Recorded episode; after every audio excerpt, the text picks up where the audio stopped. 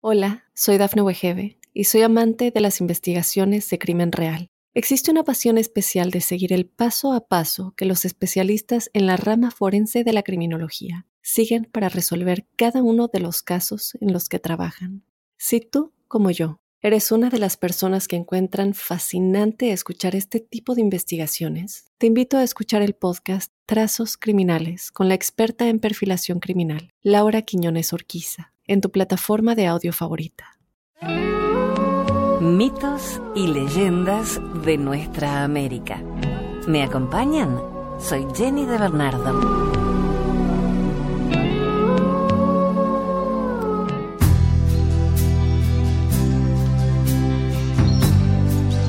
Una leyenda sobre Yupanqui. Así comenzó el culto al sol.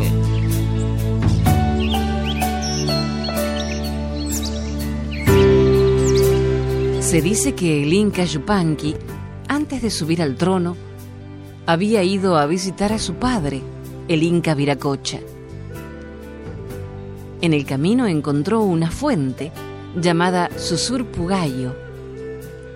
Allí vio un trozo de cristal caído en la fuente y en ese cristal contempló la figura de un indio con tres brillantes rayos como los del sol que le salían de la parte trasera de la cabeza.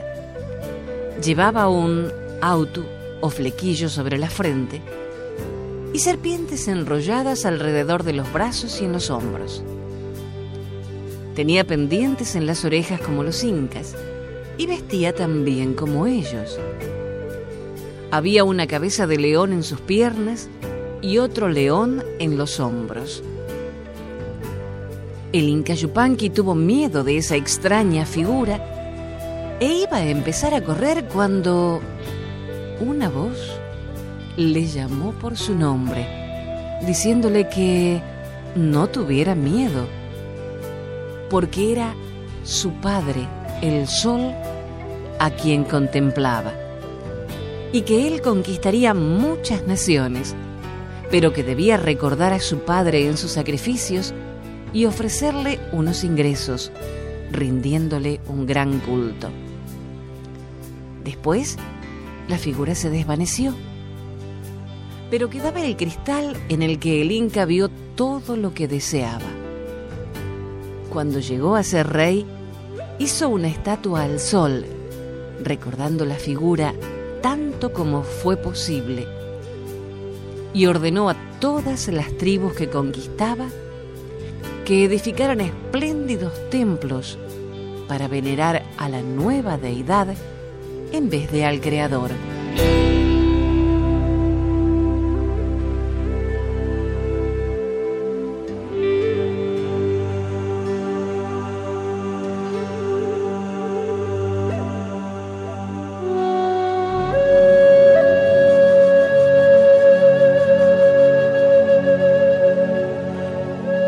Cómo llegaron los hombres a la tierra. Antiguamente los hombres vivían en el cielo. Allí tenían todo lo necesario para vivir. Papa, mandioca, bananas, frutos, presas de caza, lo que quisieran. No tenían idea de la existencia de la tierra bajo sus pies. Un día, sin embargo, un cazador que había salido en busca de una presa se encontró con un armadillo. Inmediatamente se puso a perseguirlo, pero el animal excavó un hoyo en la tierra. Sin darse por vencido, el hombre también se puso a cavar. Excavó hasta la noche, pero sin poder dar alcance al animal. Volvió entonces a su casa, pero al día siguiente regresó para seguir cavando. Permaneció horadando la tierra durante ocho días, hasta que al fin divisó al armadillo.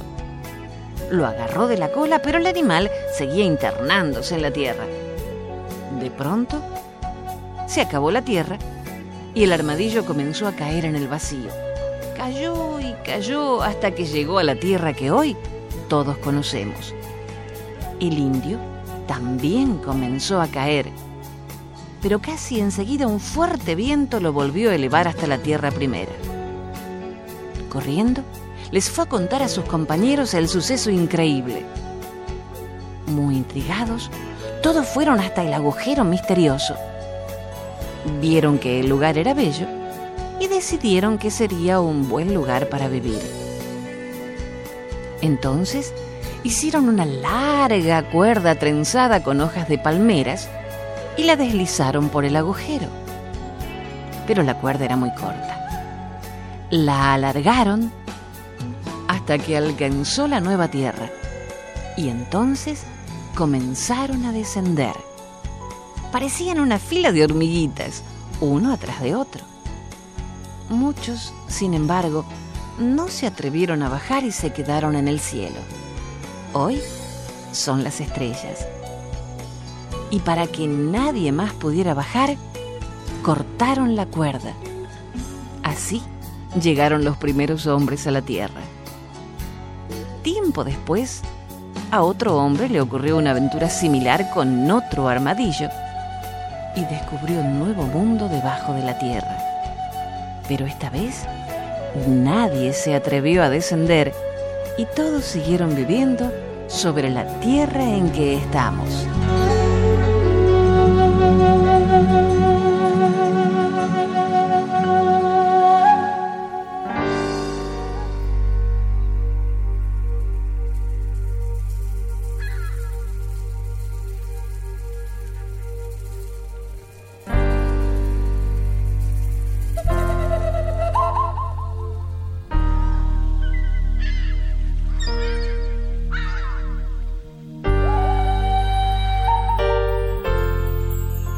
La pelea del sol y la luna. Una leyenda callapó.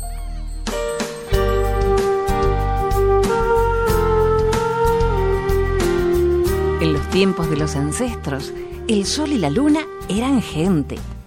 Ambos eran hombres y eran compañeros, compañeros inseparables.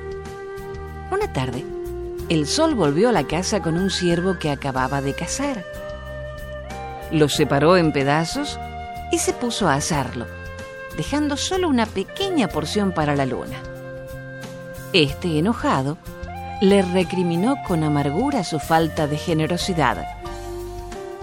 El sol entonces, molesto por los reclamos de su compañero, tomó del fuego un gran pedazo de ciervo y se lo tiró con violencia. La luna quedó muy golpeado y malherido, y le ardía el cuerpo, de manera que huyó corriendo hacia un río y se sumergió en las profundidades de un salto. Apenas vio esto, el sol ordenó, Río, sécate. Y el río se secó. La luna entonces, viéndose desprotegido, comenzó a aplicarse barro en sus heridas para calmar el ardor.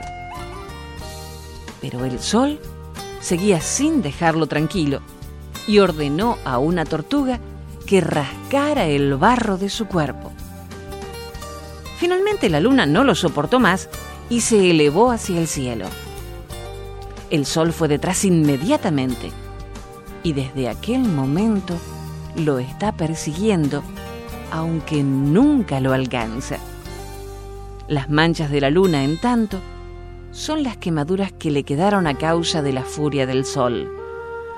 Por su parte, el sol, viendo que no podía atrapar a la luna, descargó su ira contra los hijos de la tierra, los hombres, especialmente aquellos que vivían al este. En esa región el sol está tan cerca de la tierra que el cabello de los hombres es del color del fuego. Allí hace tanto calor que resulta casi imposible vivir. Por eso los indios en venganza y para defenderse atacaban al sol con sus flechas una y otra vez, día tras día, apenas lo veían aparecer. Esas flechas aún pueden verse en los rayos del sol al amanecer y al anochecer.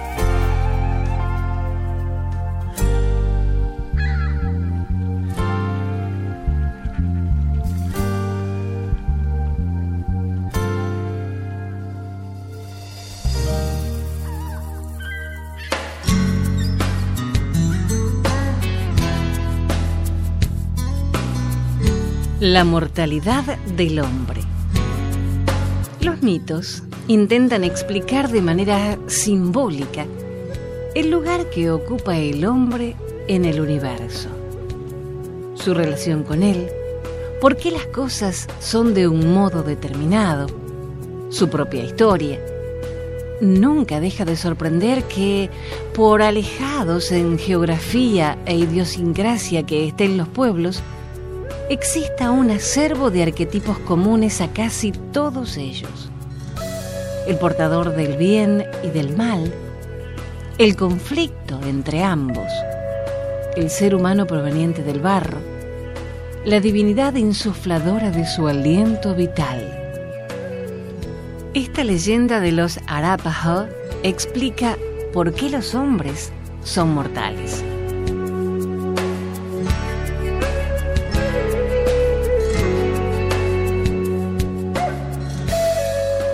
Cuando la nada lo era todo y ninguna cosa existía, en la inmensidad del espacio vivían el gran abuelo y su hijo Nihankan.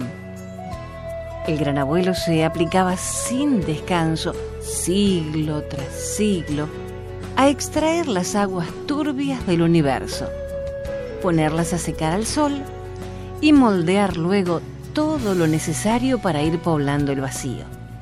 En su ardua labor, no solo no recibía ayuda de su hijo que nunca estaba donde se le necesitaba, sino que le estorbaba con sus juegos necios.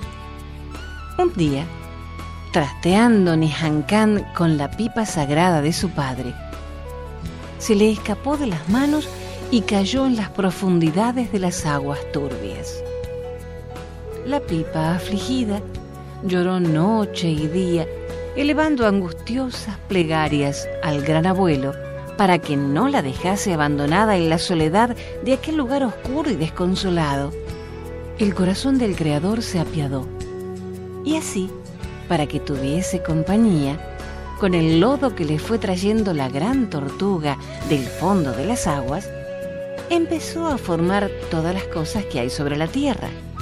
Montañas, ríos, valles, praderas, plantas y animales. Cuando hubo terminado, contempló complacido su obra, pero pensó que aún no estaba completa. Así pues, decidió crear seres que brindaran mejor compañía a la pipa. Y con un trozo de arcilla que cosió con su mismo aliento, formó al hombre y a la mujer india.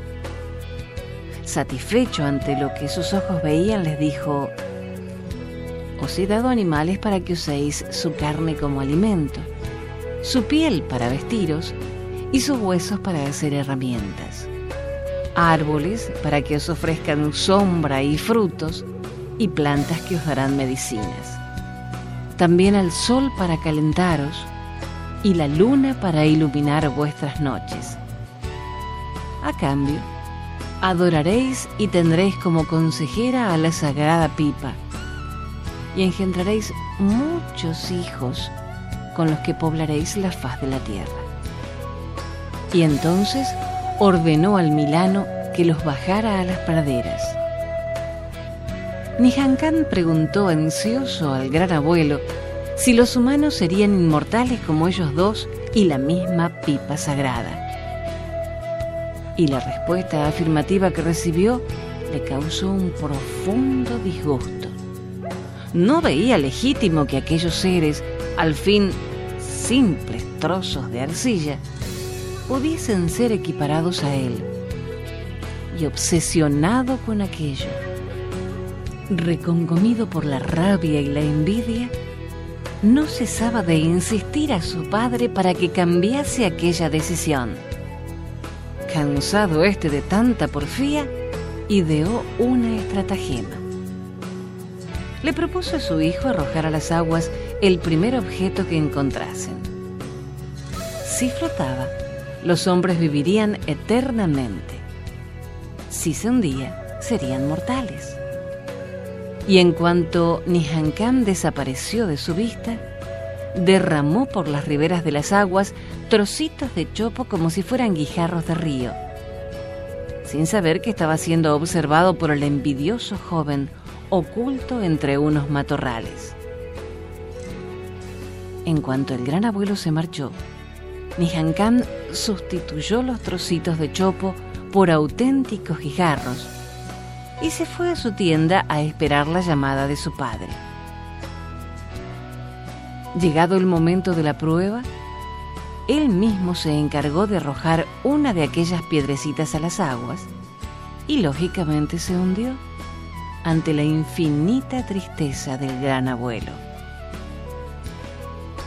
El día que murió el primer ser humano, los sacerdotes recurrieron a la pipa sagrada y al sol, pero ambos respondieron que la palabra del Padre era irrevocable y que la humanidad sería para siempre mortal. Sin embargo, el Creador prometió al sol que prolongaría cuanto pudiese la vida de los humanos y que cuando llegase la hora los estaría esperando a la entrada de las praderas eternas. Por eso, los Arapaho bailan la danza de la sagrada pipa para agradecer al astro rey sus beneficios y pedirle que recuerden al gran abuelo su promesa.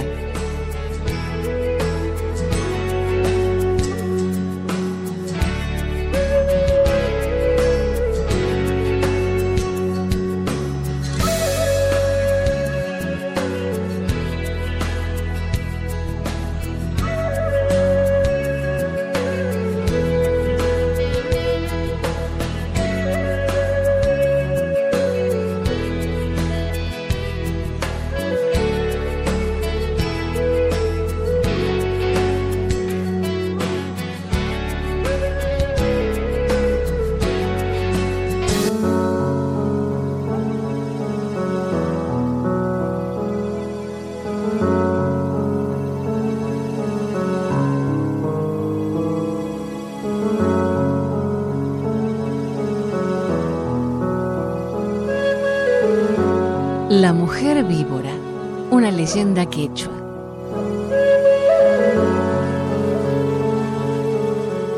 Muchísimos años atrás existía en lo que es ahora la provincia de Santiago del Estero una tribu al mando de un cacique valiente y generoso.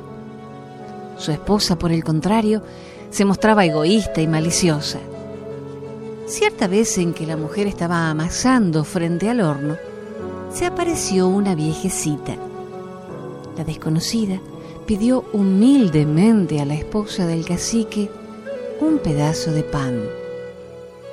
La respuesta de la malvada mujer fue que usara los restos de masa que habían quedado adheridos a la batea para hacerse su propio pan. Con suma paciencia, la anciana fue sacando la poca masa que había quedado pegada. Pero ¿Qué sucedía? Cuanto más raspaba, más panes iba apilando. Cuando ya se iba con diez que había conseguido, escuchó un grito que la hizo detener.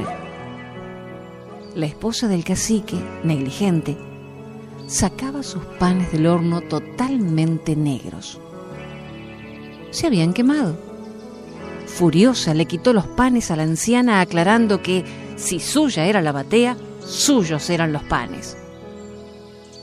La pobre anciana se fue con la cabeza gacha, pero antes de alejarse demasiado vaticinó, por haber mezquinado tu pan a un anciano, te arrastrarás por el resto de tus días. La esposa del cacique, cuando se dio cuenta de la verdadera identidad divina de la anciana, se deshizo en ruegos, imploró y lloró, pero todo fue en vano. Su cuerpo se metamorfoseó. Adquirió la forma de una enorme víbora con anillos rojos, blancos y negros, como las guardas de su poncho. Convertida así en micha, comenzó a reptar por el suelo hasta perderse en la espesura.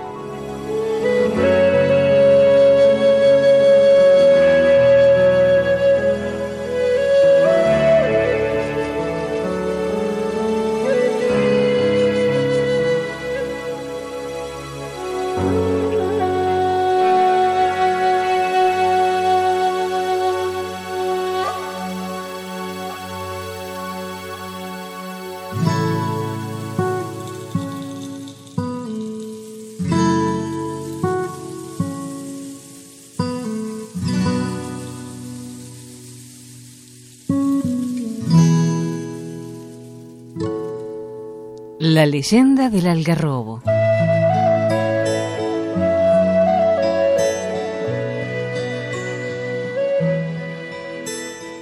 Esto sucedió hace mucho tiempo, en la época que los españoles comenzaron la conquista de estas tierras de América.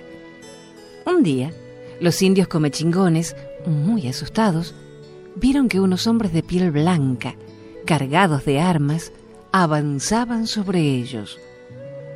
Venciendo su temor, los hombres del cacique Comechingón y Pachinaguán lucharon contra los hombres blancos. La lucha fue larga y el hambre y el cansancio fueron debilitando a los Comechingón. Y Pachinaguán entonces decidió guiar a su pueblo hacia un bosque de algarrobo y allí pidió a los dioses que protegieran a sus mujeres y niños. En un momento, todo pareció perdido, pero entonces sucedió lo inesperado. Las ramas de los algarrobos comenzaron a sacudirse y desde las alturas cayó una lluvia de frutos que se abrieron y dejaron ver sus semillas. Esas algarrobas fueron el mejor alimento para los indígenas que comieron hasta hartarse. Después se sintieron con más fuerzas, volvieron a la batalla y vencieron a los españoles.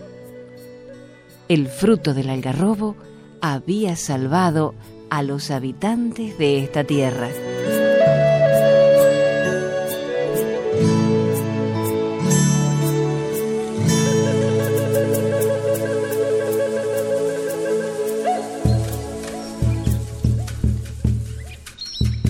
En tiempos antiguos, la lluvia existía solo donde vivían los dioses. Las personas necesitaban de la lluvia para sembrar y por ello se reunieron a pensar, platicar y ponerse de acuerdo sobre cómo traer la lluvia a sus tierras. Luego dijeron, enviaremos a alguien para que vaya con los dioses y los convenza de que nos manden la lluvia. Entonces pensaron a quién enviar para esta tarea y eligieron a la tortuga. Fue la tortuga donde vivían los dioses y les pidió que mandaran la lluvia a los hombres para que pudieran sembrar. Los dioses le respondieron, sí, no hay problema. Lo único que deberás hacer es mostrarle el camino a la lluvia. Pero la lluvia puso una condición y dijo, llegaré hasta donde te alcance, tortuga. Ya que se hicieron los acuerdos, los dioses permitieron que la tortuga se llevara la lluvia.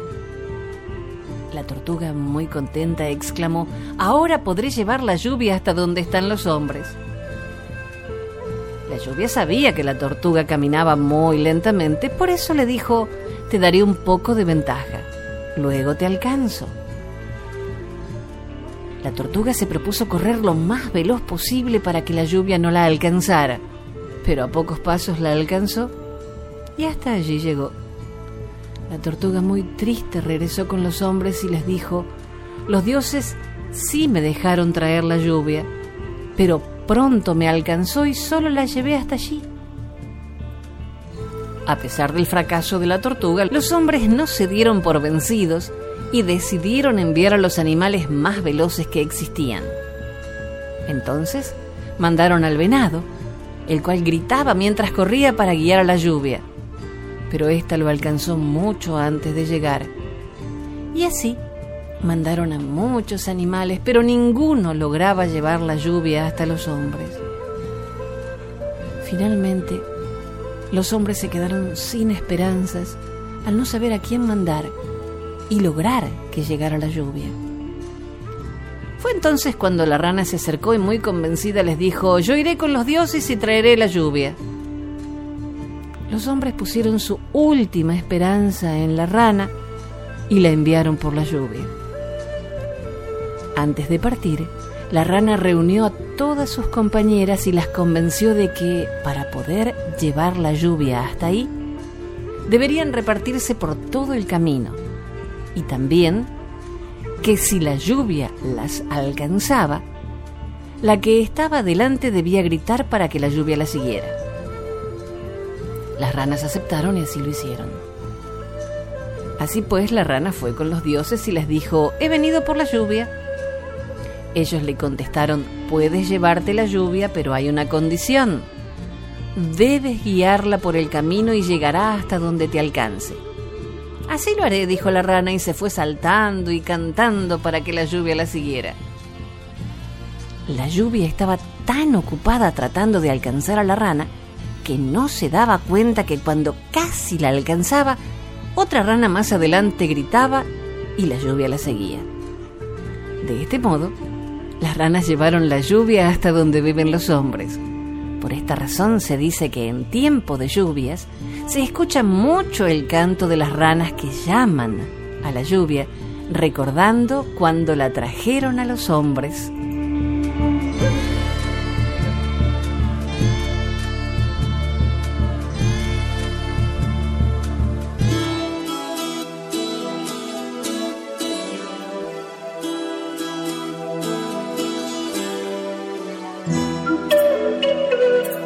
Canek fue rey de Chichen Itza y esta es su leyenda de amor imposible.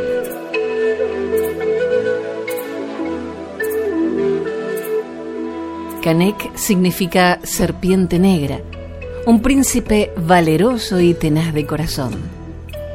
Cuando tuvo 21 años, fue hecho rey de Chichen Itza y ese mismo día vio a la princesa Saknipte, que quiere decir blanca flor, de 15. Ambos se enamoraron. Sin embargo, Saknipte estaba destinada para el joven Ulil, príncipe heredero de Uxmal. Pasó el tiempo y el joven Kanek fue invitado a la fiesta de bodas de Saknipte.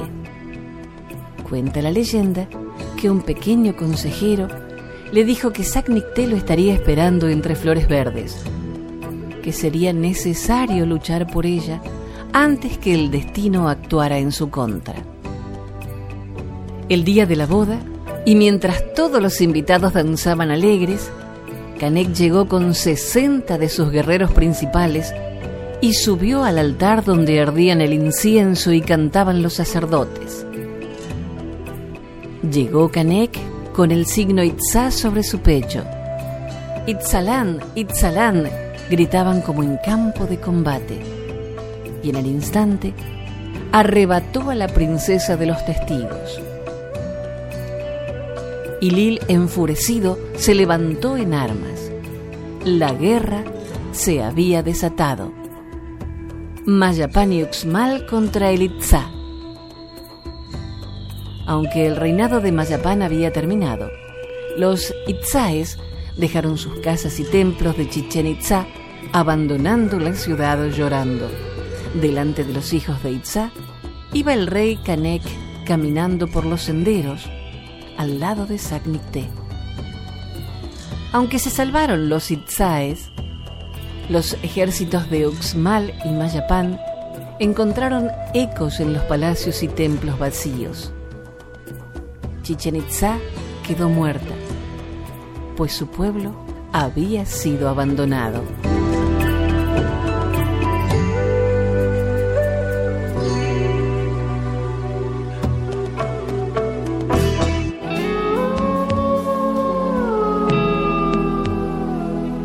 Hasta el próximo relato. Soy Jenny de Bernardo.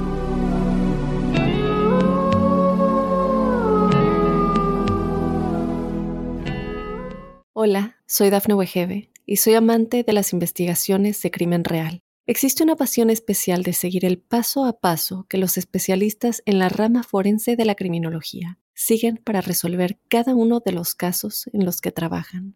Si tú, como yo, eres una de las personas que encuentran fascinante escuchar este tipo de investigaciones, te invito a escuchar el podcast Trazos Criminales con la experta en perfilación criminal, Laura Quiñones Orquiza en tu plataforma de audio favorita.